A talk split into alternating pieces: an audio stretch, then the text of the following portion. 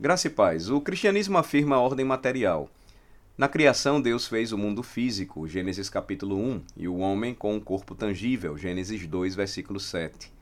Na redenção, Deus efetua a encarnação em Cristo, ou a encarnação de Cristo, Hebreus 2, 14, e sua ressurreição física, Lucas 24, 39. Não devemos nos surpreender, portanto, que mesmo na consumação, voltaremos a habitar corpos físicos, João capítulo 5, versos 28 e 29, e tudo isso em um ambiente material, segundo, segundo Pedro, capítulo 3, versículo 13. Deus nos criou como homens, não como anjos. Como vasos redimidos de misericórdia, herdaremos um reino físico glorioso e perfeito quando Deus remodelar o mundo nos novos céus e nova terra. Encontramos a explicação mais completa da glória consumada da nova criação em Apocalipse, nos capítulos 21 e 22. Contudo, não podemos simplesmente pular para os capítulos finais da Bíblia e esperar entendê-los corretamente. O livro do Apocalipse é a pedra angular da profecia, não a pedra fundamental. Sem preparação adequada para interpretá-lo, o Apocalipse pode se tornar uma pedra de tropeço. Devemos primeiro reconhecer o princípio bíblico do gradualismo quando nós tratamos desse tema da nova criação. Deus geralmente opera sua vontade gradualmente ao longo do tempo, em vez de catastroficamente de uma só vez. Como é que nós podemos provar isso? Nós vemos isso na própria Escritura. Número 1. Um, na conquista incremental de Israel da terra prometida. Número 2. No desdobramento da revelação de Deus na história. Número 3. No progresso da redenção no tempo. E 4. Na expansão do reino de Cristo até o fim. Esse princípio, que nós chamamos de gradualismo, dá origem na, dá origem na escatologia ao princípio já, mas ainda não. Por exemplo, nosso Senhor estabeleceu seu reino no primeiro século. Ele não apenas declarou o tempo está cumprido e o reino de Deus está próximo em Marcos capítulo 1, versículo 15, mas ele declarou claramente que se, porém, eu expulso demônios pelo espírito de Deus, certamente é chegado o reino de Deus sobre vós. Mateus 12, 28. Entretanto, ele também nos ensinou a orar: Venha o teu reino. Em Mateus capítulo 6, versículo 10. Então, o reino está presente, mas ele também há de vir. É o já, mas ainda não. Este princípio também se aplica à nossa própria ressurreição. Cristo nos ensina sobre uma ressurreição espiritual que está presente, isso seria o já, e que está diretamente relacionada ou ligada a uma ressurreição física por vir, o que seria o ainda não. João 5 diz assim: Em verdade, em verdade vos digo que vem a hora e já chegou, em que os mortos ouvirão a voz do Filho de Deus e os que a ouvirem viverão. Não se maravilhe com isso, porque vem a hora em que todos os que estão nos sepulcros ouvirão a sua voz e sairão, os que fizeram o bem para a ressurreição da vida e os que fizeram o mal para a ressurreição do juízo. Também encontramos este princípio em ação pelo fato de Cristo subjugar seus inimigos, o que em certo sentido está sendo realizado agora. Vemos isto em 1 de Pedro, capítulo 3, 22. Mas em seu sentido último, Hebreus 10, versículo 13 diz que ainda não aconteceu tudo de forma consumada. Do mesmo modo, Deus desdobra a nova criação em fases ou etapas. A nova criação já está conosco, pois se alguém está em Cristo é nova criação, as coisas antigas já passaram, eis que se fizeram novas. Entretanto, estamos aguardando seu estabelecimento final e físico ou corpóreo. Segunda de Pedro 3 diz: Nós, porém, segundo a sua promessa, esperamos novos céus e nova terra, nos quais habita justiça. Isaías o profeta profetizou a era da igreja usando a dramática linguagem da nova criação. Pois eis que eu crio novos céus e nova terra, e não haverá lembrança das coisas passadas, jamais haverá memória delas. Isaías 65. Isaías não estava falando diretamente da ordem consumada e eterna, pois esta ainda experimenta vida, envelhecimento, pecado, morte, que está ocorrendo, o que estão ocorrendo, estão em ação. Veja, no Isaías 65 ele diz: Não haverá mais nela criança para viver poucos dias, nem velho que não cumpra os seus. Porque morrer aos cem anos é morrer ainda jovem, e quem pecar só aos cem anos será amaldiçoado. Nós percebemos que Isaías não estava falando diretamente da ordem consumada e eterna, pois esta ainda experimenta a vida, envelhecimento, pecado e morte em ação. Portanto, no reino estabelecido por Cristo no primeiro século, encontramos a nova ordem da criação em forma espiritual, antecipando seu clímax objetivo no final da história. Consequentemente, os novos céus e a nova terra existem atualmente no seio da igreja. Assim como as Escrituras ligam as atuais ressurreições espirituais com as futuras ressurreições físicas, também ligam a atual nova criação espiritual e a futura nova criação física. Portanto, podemos aprender como será a ordem consumada do dia final, refletindo sobre as realidades espirituais já presentes e em ação, realidades que antecipam a ordem consumada, aperfeiçoada. Antes de nos empenharmos em buscar entender a natureza da ordem consumada, precisamos ainda estabelecer cuidadosamente esses princípios por uma razão importante. A maior parte do que sabemos da palavra de Deus sobre a ordem eterna, por extensão, vem da ordem presente. Em Apocalipse 21 e 22, descobrimos indiretamente os mais completos insights dados por Deus sobre a plenitude dos novos céus e da nova terra.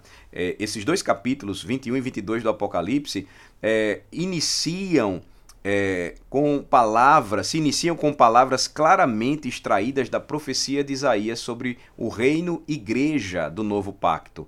Então vi um novo céu e uma nova terra. Está lá em Apocalipse 20, 21, 1. Porque o primeiro céu e a primeira terra passaram e o mar já não existe.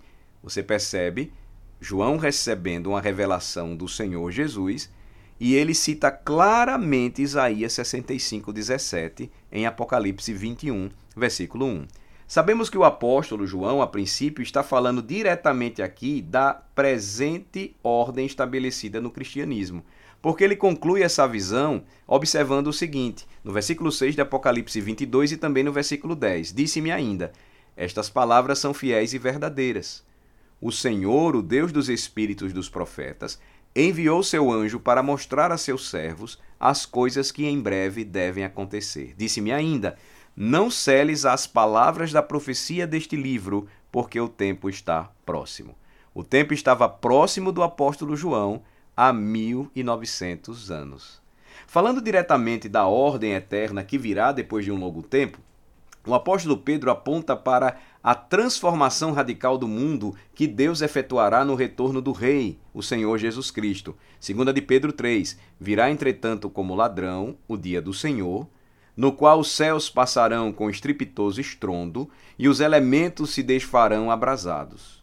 Também a terra e as obras que nela existem serão atingidas. Visto que todas essas, essas coisas hão de ser assim desfeitas, deveis ser tais como os que vivem em santo procedimento e piedade, esperando e apressando a vinda do dia de Deus, por causa do qual os céus incendiados serão desfeitos e os elementos abrasados se derreterão. Nós, porém, segundo a sua promessa, esperamos novos céus e nova terra, nos quais habita justiça. As realidades ideais que Apocalipse nos capítulos 21 e 22 retratam a princípio no cristianismo, podem ser facilmente extrapoladas e objetivadas na ordem consumada, pois essa é a fonte última da qual Deus extrai de qualquer maneira esse assunto. Podemos agora examinar essas características em Apocalipse 21 e 22, aplicando-as diretamente ao nosso estado final. Obviamente, palavras e imagens humanas se esforçam para expressar nossa condição eterna, mas fornecem indícios gloriosos de Sua Majestade. Vejamos, em primeiro lugar, na nova criação consumada, a atual ordem caída desaparece quando o padrão celestial desce do céu de Deus para moldar a nova terra material. Número 2. A paz, a paz absoluta prevalece quando toda a discórdia desaparece, pois não há mar revolto, o que é uma imagem de tumulto e desordem ou discórdia. Isso fornece a resolução final para a nossa oração de longa data. Venha o teu reino, Seja feita a tua vontade, assim na terra como no céu. Mateus 6, versículo 10. Número 3. De fato, os homens maus serão banidos completamente, para que as portas da cidade nunca mais precisem ser fechadas. Apocalipse 21, versículo 25. Número 4. Estaremos para sempre plenos da, na presença de Deus e de Cristo, vivendo como Adão antes da queda. 5. Nesse estado glorioso, tristeza e morte não existem mais, pois Deus nos nutre e nos sustenta com vida perfeita e abundante. Sexto, como criaturas corpóreas ressuscitadas, seremos finalmente, totalmente, para sempre, adotados como filhos de Deus, recebendo nossa herança eterna prometida Apocalipse 21, versículo de número 7. Número 7. Nosso ambiente físico será deslumbrante em glória e inimaginável em sua grandeza, sendo banhado pela própria glória de Deus. Apocalipse 21, 23. 8. Nossa propriedade desfrutará da absoluta estabilidade, fundações e segurança, muros da proteção de Deus. Apocalipse 21, versículos 12 a 17. Nela estaremos seguros e protegidos de todos os alarmes. 9. Nossa habitação eterna será abundante em escopo, abrangência e tamanho, incluindo vastas multidões. Décimo, com a harmonia e a justiça universais existentes na nova terra, os redimidos se envolverão em atividades culturais como Deus assim planejou desde o princípio para Adão. Essas atividades colaborativas incluirão até distinções nacionais. Apocalipse 21 diz assim: As nações andarão mediante a sua luz, e os reis da terra lhe trazem a sua glória, e lhe trarão a glória e a honra das nações. Nela nunca jamais penetrará coisa alguma contaminada, nem o que pratica abominação e mentira mas somente os inscritos no livro da vida do Cordeiro. O fato de que seremos organizados como nações, envolvendo até mesmo reis, indica que a variedade cultural e os esforços governamentais permanecerão. Estes, é claro, não terão pecado, pois as nações andarão mediante a sua luz e nunca jamais penetrará coisa alguma contaminada. Concluindo, Deus intencionalmente nos criou como seres físicos com corpos adaptados a um ambiente material, começando com a criação do primeiro homem, Adão, antes da queda. No último dia, ressuscitaremos corporalmente dentre os mortos. Não vos maravilheis disto, disse o Senhor Jesus, porque vem a hora em que todos os que se acham nos túmulos ouvirão a sua voz e sairão. Os que tiverem feito bem para a ressurreição da vida, e os que tiverem praticado mal para a ressurreição do juízo. João capítulo 5. Em nosso estado eterno, habitaremos uma terra purificada e remodelada, algo como um novo Éden, mas sem perspectiva de fracasso, como era inerente ao primeiro Éden. De fato, com a mesma certeza, atualmente recebemos o Santo Espírito da promessa que, segundo a carta aos Efésios, é o penhor da nossa herança até o resgate da sua propriedade em louvor da sua glória. Verdadeiramente, pois teu é o reino, o poder e a glória para sempre. Amém.